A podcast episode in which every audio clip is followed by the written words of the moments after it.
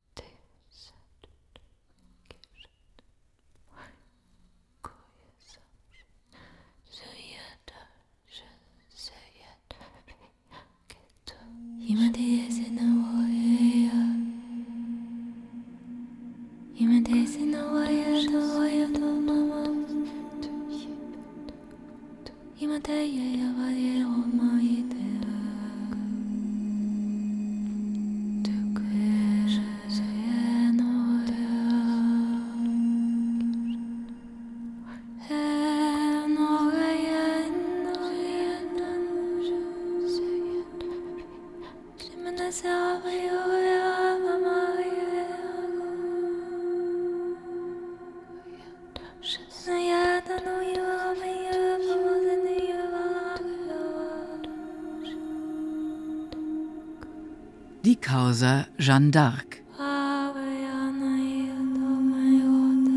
Berichterstattung nach Akten und Protokollen aus dem Jahre 1431 und 1456 von Kai Green. Teil 3 Rehabilitierungsprozess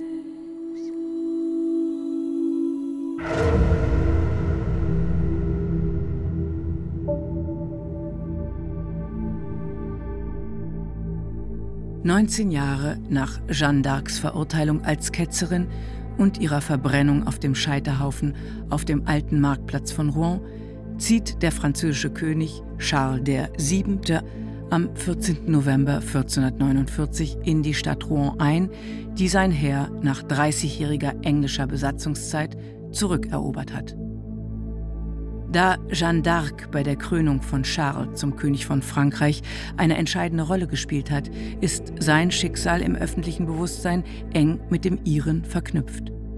Jeannes Verurteilung und ihr Feuertod als Ketzerin beschmutzen die Ehre des Königs.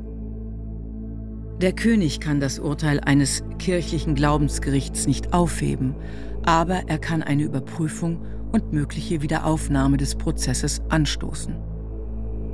Da Rouen, wo die Akten des Prozesses aufbewahrt werden, nun nicht mehr von den Engländern gehalten wird, schreibt Charles an seinen Ratgeber, den geistlichen Guillaume Bouillet, Theologe an der Universität Paris, am 15. Februar 1450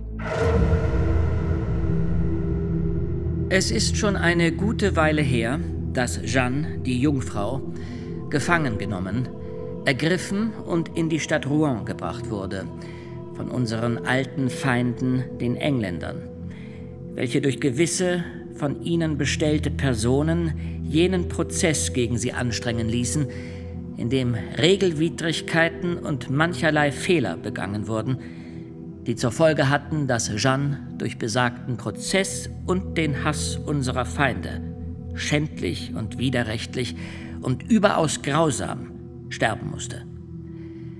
Da wir die Wahrheit über den besagten Prozess wissen wollen und über die Art, wie er angelegt und fortgeführt wurde, geben wir euch zu wissen, verordnen und befehlen wir ausdrücklich, dass ihr euch darüber erkundigt und eingehend und sorgfältig über das, was gesagt wurde, informiert und das von euch in Erfahrung gebrachte uns und den Mitgliedern des Kronrats wohl verschlossen und versiegelt zustellt und übersendet. Und dass ihr gleichzeitig alle diejenigen, die irgendwelche den Prozess oder andere die Sache angehende Schreiben besitzen, auf jede euch erdenkliche und angebrachte Weise zwingt, sie euch zu übergeben, um sie uns zu überbringen und zuzustellen, damit wir sobald wir klar sehen werden, was zu unternehmen ist, diesbezügliches veranlassen.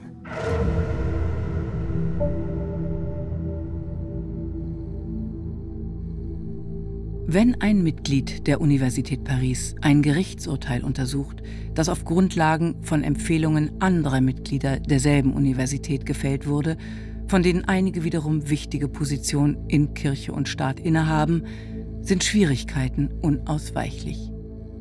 Zu viele prominente Personen haben zu viel zu verlieren, sollte Jeans Fall wieder aufgerollt werden. Nachdem es Guillaume Bouillet bis März 1450 gelungen ist, sieben Zeugen vorzuladen, wird seine Untersuchung auch schon wieder eingestellt, noch bevor er die Akten und Protokolle des Verurteilungsprozesses einsehen kann. Auch haben sich die Umstände geändert. Auseinandersetzungen mit dem Papsttum sowie der Krieg gegen die sich zurückziehenden Engländer nehmen nun einen Großteil von Charles Aufmerksamkeit in Anspruch und die Wiederaufnahme des Prozesses zur Rehabilitierung Jeanne d'Arcs ist ungewiss. Doch knapp zwei Jahre später wird das Vorhaben ihrer Rehabilitierung von Kardinalbischof Guillaume d'Estouteville, dem apostolischen Legaten in Frankreich, wieder aufgegriffen. Der Kardinal wird vom König empfangen und eilt dann nach Rouen, wo er sich mit seinem normannischen Landsmann und Inquisitor in Frankreich, Jean Bréal, ins Benehmen setzt und ihm die Untersuchung des Jeanne d'Arc-Prozesses überträgt. Im Mai des Jahres 1452 führt Jean Bréal in Rouen eine Zeugenbefragung über Jeannes Leben, ihre Tugend und die Umstände ihres Widerrufs durch, sowie über die Zuständigkeit und das Verhalten des Bischofs von Beauvais. Auf Grundlage dieser Zeugenaussagen empfiehlt Kardinal d'Estouteville die Eröffnung eines Rehabilitierungsverfahrens.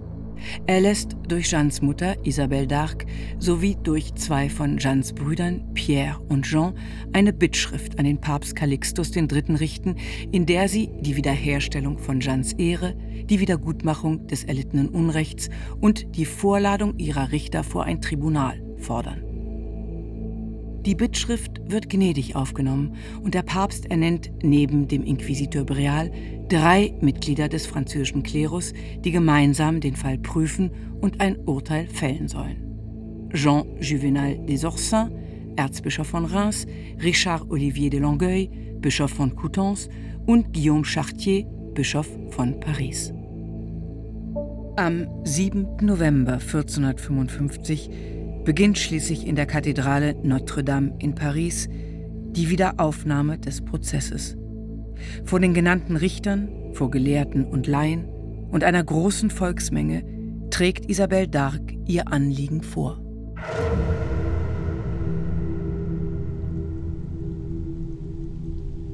Jeanne war meine Tochter, in rechtmäßiger Ehe geboren und aufgewachsen inmitten von Wiesen und Feldern. Ich ließ sie taufen und konfirmieren und erzog sie in der Furcht Gottes und in den Traditionen der Kirche, soweit es mir ihr Alter und unsere Verhältnisse erlaubten.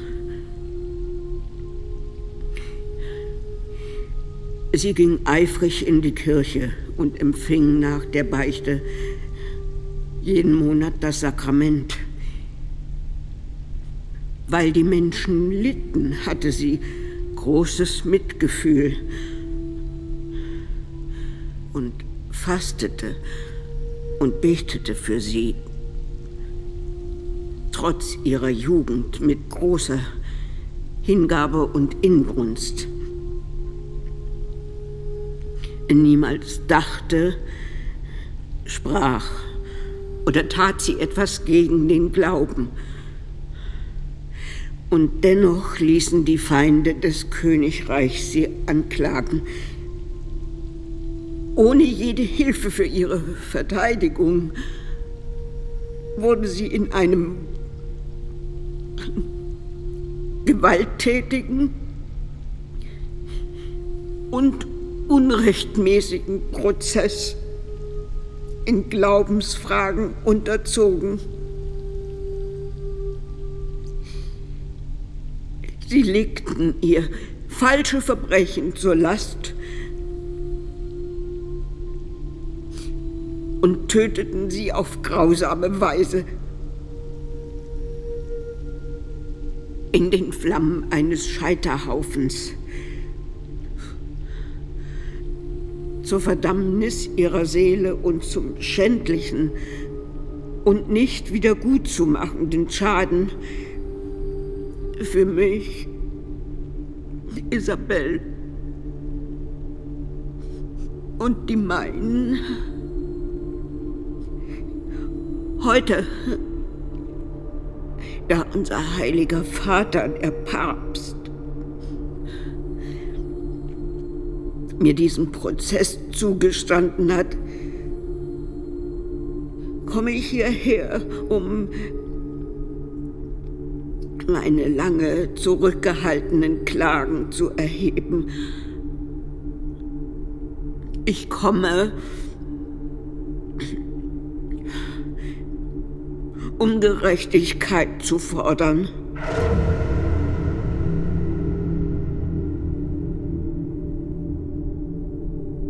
Weinend wirft sich Isabel Dark der Geistlichkeit zu Füßen, bittet um Gerechtigkeit und überreicht den Richtern das apostolische Antwortschreiben von Papst Calixtus III. vom 11. Juni 1455.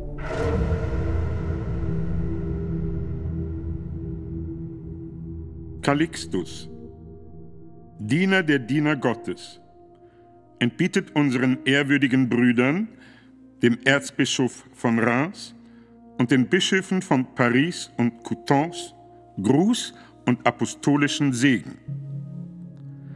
Es ist uns unlängst eine Bittschrift von unseren lieben Söhnen Pierre und Jean, genannt Dark, und unserer lieben Tochter in Christo Isabelle, Mutter der genannten Pierre und Jean, vorgelegt worden. Darin wurde ausgeführt, dass Jeanne, verstorbene Schwester von Pierre und Jean, Tochter der Isabelle, nicht aufgehört hatte, trotz ihrer menschlichen Unvollkommenheiten die Ketzerei zu hassen und sich hütete, den geringsten Schein, den man für ketzerisch und gegen den Glauben und die Traditionen der heiligen römischen Kirche hätte halten können, anzuerkennen. Doch war sie nichtsdestotrotz der Ketzerei und anderer Vergehen gegen den Glauben angeklagt durch den verstorbenen Promotor Guillaume d'Estivée. Falsche Zeugnisse, die, wie es scheint, von Gegnern der Jeanne d'Arc oder ihrer Familie herrühren, unterbreitete er der Wahrheit zuwider dem verstorbenen Pierre Couchon, Bischof von Bouvet, und dem gleichfalls verstorbenen stellvertretenden Inquisitor Jean Lemaitre. Diese erniedrigten sich so weit, die gefälschten Berichte anzuerkennen und Jeanne in einem Gerichtsverfahren zu verfolgen, dessen Anklage der Promotor unterstützte.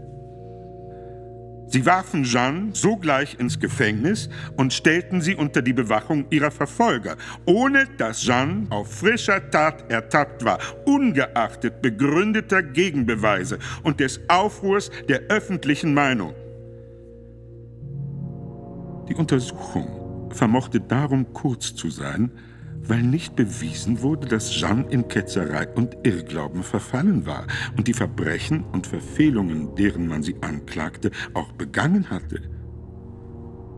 Jeanne flehte vergeblich den Bischof und Jean Lemaitre an, ihren Fall dem Heiligen Stuhl zur Prüfung zu unterbreiten, dessen Urteil sie sich unterwerfen werde. Nichtsdestoweniger wurde sie wieder alle Rechtsregeln durch ein schändliches Urteil nach dem Wortlaut eines rechtswidrigen Prozesses verdammt. Am Ende überantwortete sie der weltliche Arm der Todesstrafe. Ungeachtet der Gefahr für die Seelen der Richter und ohne zu bedenken, dass Scham, Schande, Schmach und Unrecht auf die ganze Familie zurückfielen. Jeans Akten selbst bezeugen, entsprechend dem Wortlaut der Untersuchung, eindeutig die Nichtigkeit des Prozesses und ihre eigene Unschuld, während gültige Teile die schwere Ungerechtigkeit ihrer Verurteilung bekunden. So haben die Brüder, die Mutter und die Verwandten der besagten Toten in dem Wunsch, Jeannes und ihre eigene Ehre wiederherzustellen und danach verlangend, den Makel der Schande, der sie unverdient brandmarkt, auszulöschen, uns demütig bitten lassen, die Eröffnung des Verfahrens zur Nichtigerklärung der Verurteilung anzuordnen und sie zur Wahrnehmung der Ausführung zu ermächtigen. Wir aber, die wir den Bittstellern ein williges Ohr leihen, befehlen mit diesem apostolischen Schreiben euch, sei es, dass ihr zu zweit vorgeht, sei es, dass einer von euch sich allein damit befasst, mit einem der Inquisitoren des Glaubens im Königreich Frankreich in Verbindung zu setzen, sowie den gegenwärtigen stellvertretenden Inquisitor der Diözese Bouvet und den Promotor in Strafsachen dieser bischöflichen Kurie und allen anderen, die zu hören sind, vorzuladen. Und nachdem ihr die Vorstehenden über das Vorangegangene gehört habt, mögt ihr unwiderruflich entscheiden, was rechtens ist und eurem Urteil widrigenfalls durch Androhung kirchlicher Zwangsmittel Geltung verschaffen, wobei apostolische Konstitutionen und Vorschriften oder ähnliche entgegenstehende Argumente außer Acht gelassen werden sollen.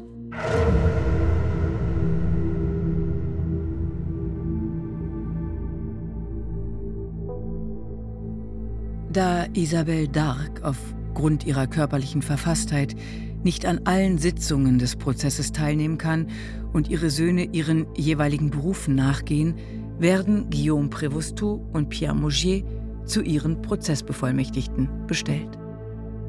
Zum Promotor des vorliegenden Prozesses wird Simon Chapiteau bestimmt, der den Auftrag erhält, nach den Aufzeichnungen jener Erkundigungen zu suchen, die in Jeannes Heimatsort 1431 im Zuge ihres Verurteilungsprozesses durchgeführt wurden.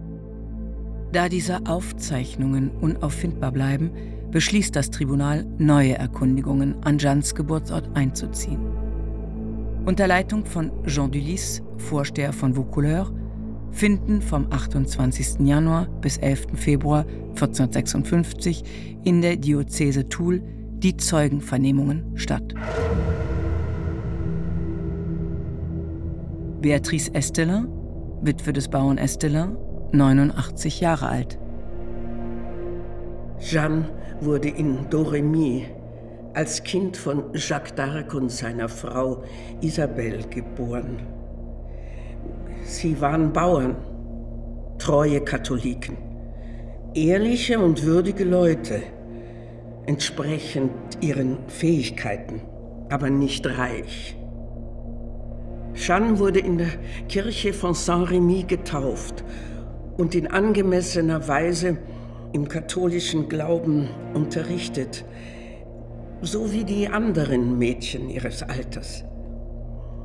Bis zu ihrer Abreise wurde sie gut erzogen. Ja, sie war ein keusches Mädchen und hatte bescheidene Gewohnheiten. Jeanne ging mit großer Hingabe zur Kirche und zu den heiligen Orten. Als das Dorf Doremy von den Burgundern in Brand gesteckt wurde, ging sie an Festtagen zur Messe immer nach Grö.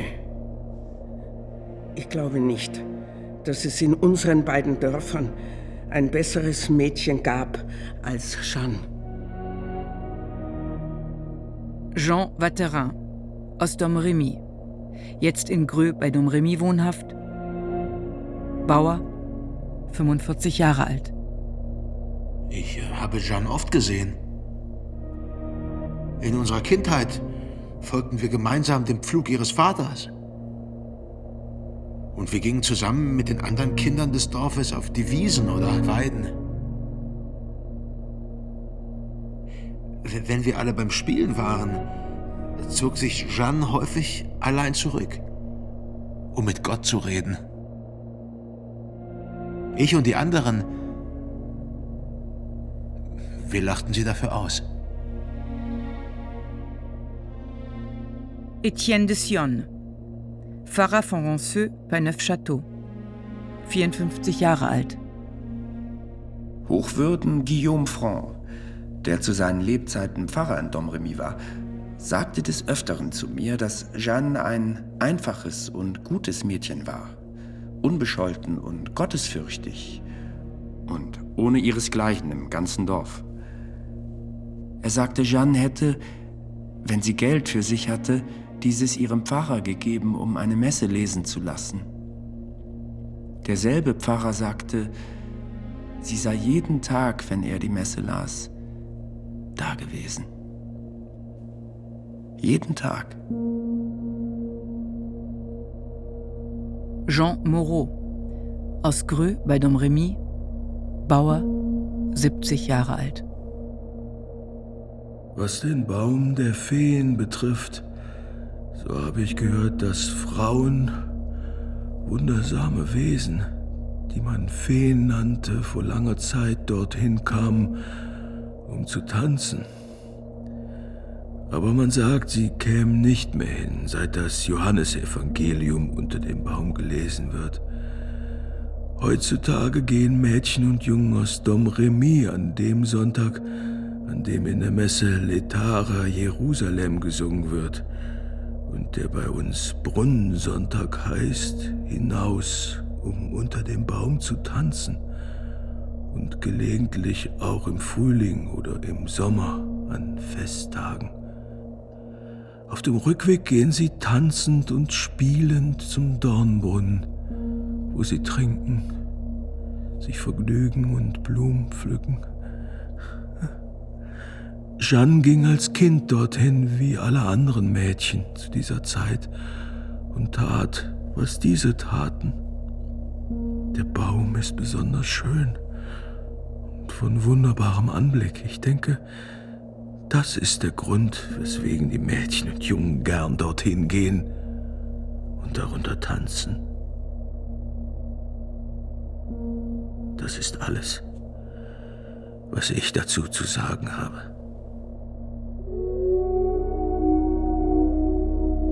Jeannette de Vittel, Witwe des Tieskelin de Vittel, zu seinen Lebzeiten Schreiber in Domremy, jetzt wohnhaft in Neufchâteau, 60 Jahre alt. Der fragliche Baum, der bei uns steht, heißt Baum der Feen, weil, wie man sich erzählt, in alter Zeit der Ritter Pierre Granier, Herr auf Bourlemont, dort unter dem Baum eine Dame namens Fee zu treffen pflegte. Das habe ich in einem Roman gelesen. Perrin Drapier aus Domremy, 60 Jahre alt. Ja, sie beichtete oft. Ich kann das bezeugen, denn, denn ich war zu jener Zeit Küster in der Kirche von Doremy. Und ich sah Jean oft zur Messe kommen und zur Abendandacht. Wenn ich es versäumte, zum Angelusgebet zu läuten, schimpfte sie mit mir und sagte, ich hätte Unrecht getan. Sie hat sogar versprochen, mir Wolle von ihren Schafen zu geben, wenn ich fleißiger läuten würde. Oviette de Sionne, Frau des Gérard de Sionne, Bäuerin in Domremy, 45 Jahre alt. Jeanne war meine Freundin. Als kleines Mädchen lernte ich sie kennen. Sie war gut und sanftmütig und sie ging gern in die Kirche. Die Leute sagten ihr, dass sie zu fromm sei und Daraufhin schämte sie sich. Über Jeans Abreise nach Vaucouleur weiß ich nichts. Nur, dass sie mir einmal am Vorabend des St. Johannistag sagte, es gäbe zwischen Cousset und Vaucouleur eine Jungfrau, die noch ehe ein Jahr vergangen sei, den König von Frankreich krönen lassen wird. Und der König wurde tatsächlich im nächsten Jahr in Reims gekrönt. Als ich von ihrer Abreise hörte, habe ich sehr geweint. Denn sie war herzensgut und Ich liebte sie sehr. Mingette Joyard, Frau des Jean Joyard, 46 Jahre alt. Das Haus meines Vaters stieß ja an das Haus des Vaters von Jeanne. Daher kannte ich sie gut. Wir haben oft zusammen gesponnen und gemeinsam die gewöhnlichen Hausarbeiten erledigt. Ja, ob bei Tag oder bei Nacht. Als Jeanne beschloss, nach Beaucouleur zu gehen, ließ sie ihren Onkel Durand Laxar kommen, um ihren Vater und ihrer Mutter glauben zu machen, sie ginge zu ihm nach Bureil-le-Petit, um seiner Frau zu helfen, die schwanger war. Als sie ging, sagte sie zu mir, Gott schütze dich. Ja. Und dann ging sie nach Beaucouleur. Durand Lexard aus Buret-le-Petit, Jeannes Onkel, Bauer, 60 Jahre alt. Jeanne stammt aus der Familie meiner Frau. Ich holte sie von ihrem Vater ab und brachte sie in mein Haus. Sie sagte mir, dass sie nach Frankreich zum Dauphin gehen wolle, um ihn krönen zu lassen. Sie sagte, wurde nicht vor langer Zeit vorausgesagt, dass Frankreich durch eine Frau verwüstet und durch eine Jungfrau gerettet wird? Sie sagte mir, sie wolle Robert de Baudricourt aufsuchen, damit er sie an den Ort führe, an dem der Dauphin sich aufhalte. Aber Robert sagte mir mehr als einmal, ich solle sie zurück zu ihrem Vater bringen und ihr die Ohren langziehen. Als Jeanne gewahr wurde, dass Robert sie nicht zum Dauphin führen wollte, erbat sie sich Kleider von mir und sagte, dass sie aufbrechen wolle. Ich brachte sie nach Saint-Nicolas. Danach wurde sie unter Zusicherung des freien Geleits zu Monseigneur Charles, dem Herzog von Lothringen, geführt. Als der Herzog sie sah, sprach er mit ihr und gab ihr vier Francs, die Jeanne mir gezeigt hat. Henri Le Royer aus Vaucouleur, 64 Jahre alt. Als Jeanne nach Vaucouleur kam, wohnte sie bei uns. Sie trug ein rotes Frauenkleid. Doch gab man ihr in Vaucouleur dann Männerkleidung und schenkte ihr eine vollständige Ausrüstung. Anschließend wurde sie von Jean de Metz, Bertrand de Poulanger und zwei ihrer Diener, Coulet de Vienne und Richard, dem Bogenschützen, auf einem Pferd dorthin geführt, wo sich der Dauphin aufhielt. Ich sah sie abreisen. Man erklärte ihr bei ihrem Aufbruch, welche Wege sie reiten müssten, um dem Kriegsvolk, das das Land besetzt hielt, zu entkommen. Jeanne sagte, sie fürchte sie nicht. Ihr Weg sei ein sicherer. Und versperrten ihr die Feinde wirklich den Weg, so würde ihn Gott, der Herr, für sie freimachen, damit sie zum Dauphin gelange. Darum sei sie in die Welt gesandt. Jean de Novelle-en-Pont, genannt Jean de Metz. Wohnhaft in Vaucouleur, 57 Jahre alt. Ich sah die Jungfrau in Vaucouleur ankommen in einem ärmlichen roten Kleid. Sie wohnte im Haus eines gewissen Henri Le Royer. Ich redete sie an. Was macht ihr hier? Und die Jungfrau antwortete mir, ich bin in diese königliche Stadt gekommen, um Robert de Baudricourt zu sprechen, damit er mich zum König führt. Aber er hat sich weder um mich noch um meine Worte gekümmert Dennoch muss ich vor Mitte der Fastenzeit beim König sein und müsste ich auch auf den Knien zu ihm. Niemand auf der Welt, weder Könige, noch Herzöge, noch die Tochter des Königs von Schottland, noch sonst jemand können das Königreich Frankreich zurückgewinnen. Es ist keine Hilfe zu erwarten als durch mich. Und dennoch würde ich lieber neben meiner Mutter spinnen. Das hier ist nichts für mich. Doch ich muss gehen und es tun, denn es ist der Wille meines Herrn. Und als ich sie fragte, wer dieser Herr sei, antwortete sie mir, Gott. Da gelobte ich der Jungfrau mit Handschlag, dass ich sie mit Gottes Hilfe vor den König führen würde. Ich fragte sie, wann sie aufbrechen wolle. Sie sagte, lieber heute als morgen. Lieber morgen als später. Ich fragte sie, ob sie die Reise in ihrer Kleidung antreten könne. Sie antwortete, dass sie gerne das Kleid eines Mannes tragen würde. Daraufhin gab ich ihr das Kleid und die Ausrüstung eines meiner Männer und die Einwohner von Vaucouleur ließen für sie ein Männerkleid und einen Waffenrock mit allen notwendigen Utensilien anfertigen. Ich besorgte ihr auch ein Pferd zum Preis von etwa 16 Francs.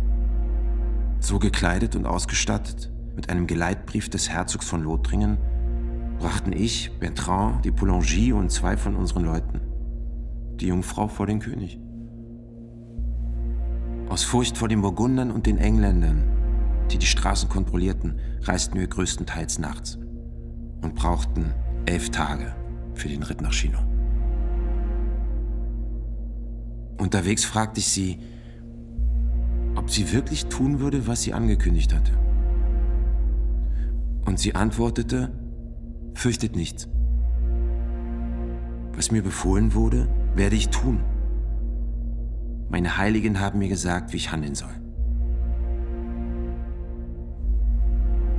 Jede Nacht schliefen Bertrand und ich neben ihr. Sie lag mir zur Seite in Wams und Hosen. Sie flößte mir einen solchen Respekt ein, dass ich es um nichts in der Welt gewagt hätte, sie zu belästigen. Ich schwöre, dass ich ihr gegenüber nie ein fleischliches Verlangen verspürt habe. Nicolas Bailly aus Andelot, Gerichtsschreiber und Notar, 60 Jahre alt. Ja, es ist wahr. Als man Jeanne im Gefängnis von Rouen festhielt, wurden in ihrem Geburtsort schon einmal Erkundigungen über sie angestellt. Ich weiß das. Denn ich war der Gerichtsschreiber, der mit der Untersuchung beauftragt wurde durch den Vogt von Chaumont. Als der Gemeindevorsteher Gerard und ich diese Untersuchung durchführten, haben wir zwölf oder 15 Zeugen vernommen. Anschließend haben wir unsere Untersuchung von Simon de Terme, dem Stellvertreter des Hauptmanns von Montclair, beglaubigen lassen, denn man verdächtigte uns, sie schlecht durchgeführt zu haben. Daraufhin schrieb der genannte Simon de Terme an den Vogt von Chaumont, dass die Aussagen der durchgeführten Untersuchung wahr seien. Als der Vogt jedoch den Bericht las, erklärte er, dass wir Verräter seien und geheime Armagnac Anhänger des Dauphins.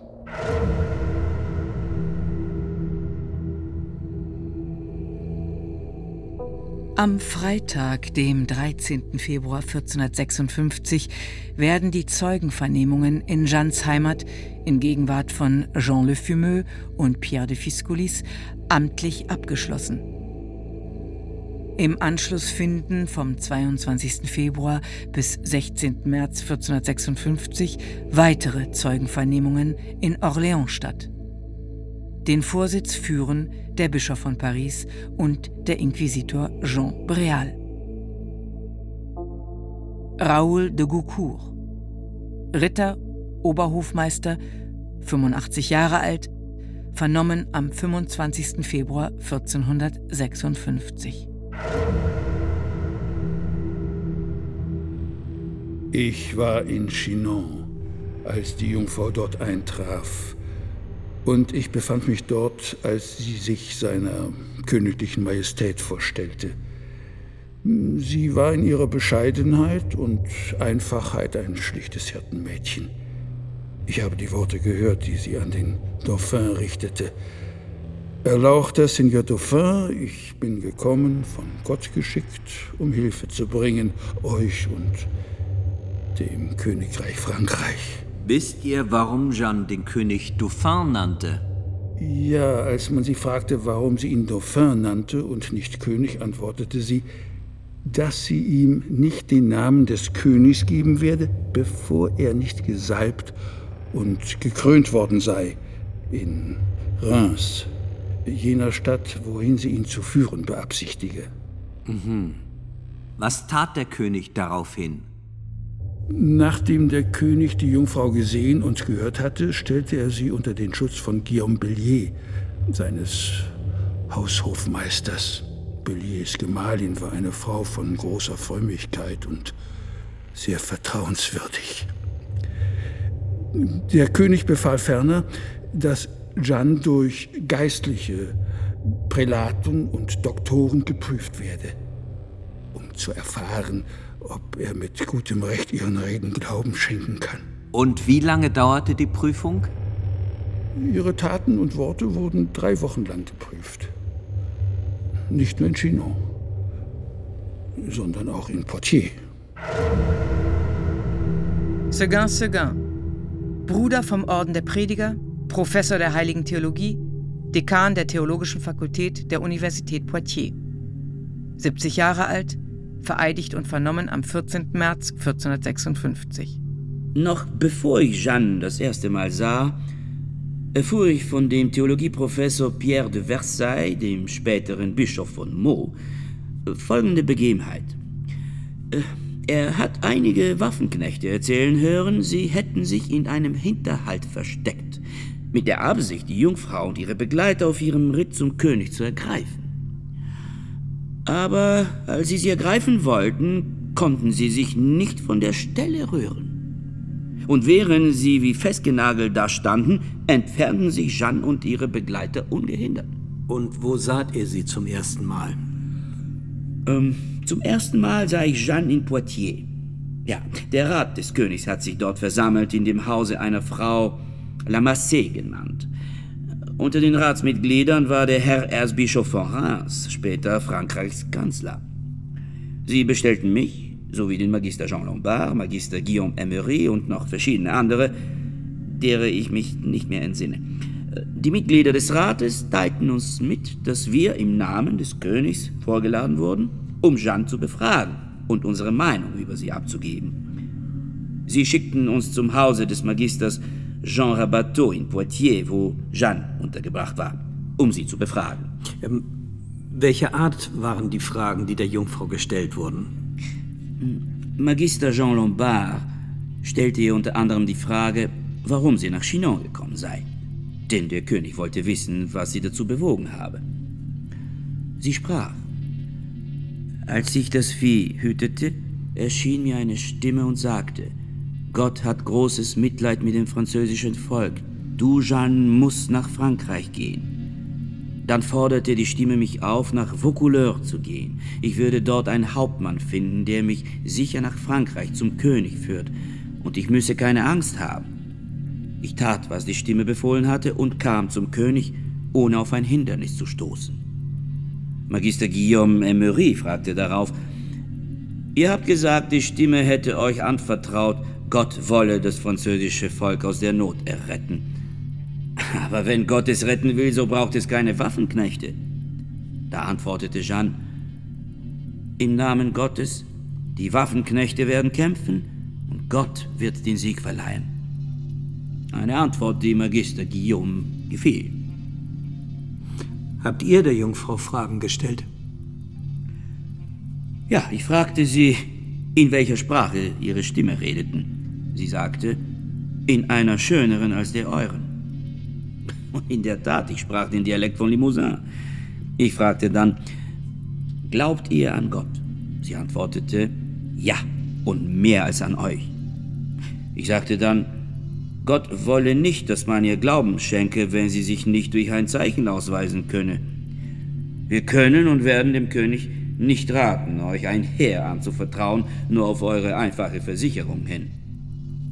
Darauf sagte Jeanne, im Namen Gottes, ich bin nicht nach Poitiers gekommen, um Zeichen zu geben, aber führt mich nach Orléans und dort werde ich euch die Zeichen zeigen, wozu ich gesandt bin.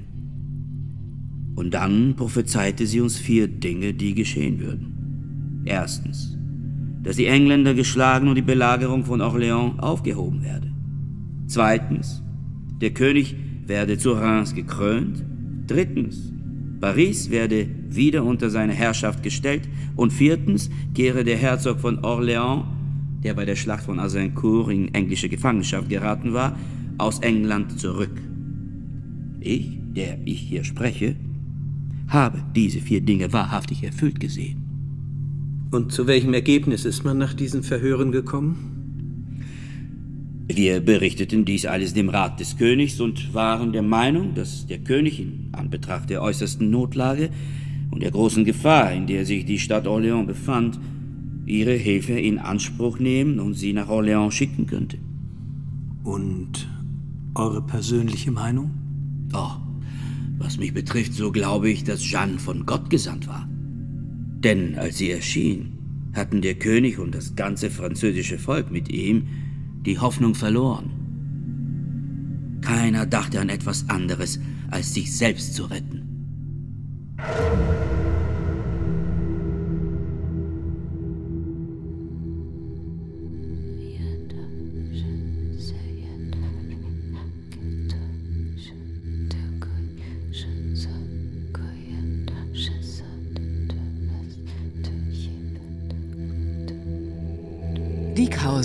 Jeanne d'Arc.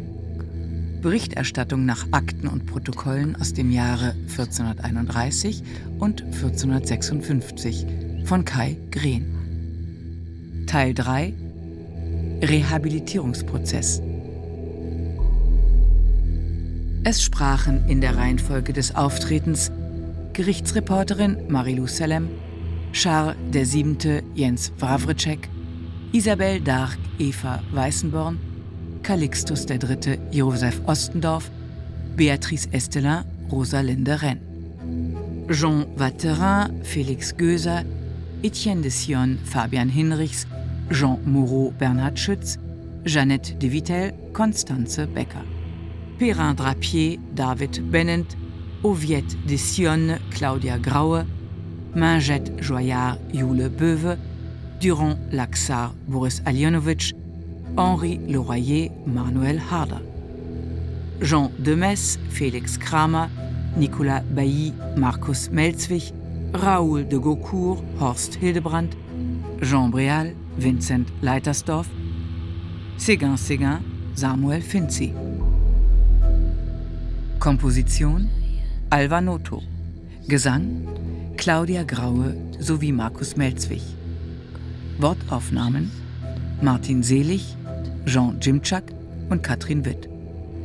Ton und Technik Daniel Sänger und Sonja Röder. Regieassistenz Eunike Kramer. Regie Kai Green. Produktion Südwestrundfunk mit dem Rundfunk Berlin-Brandenburg 2023.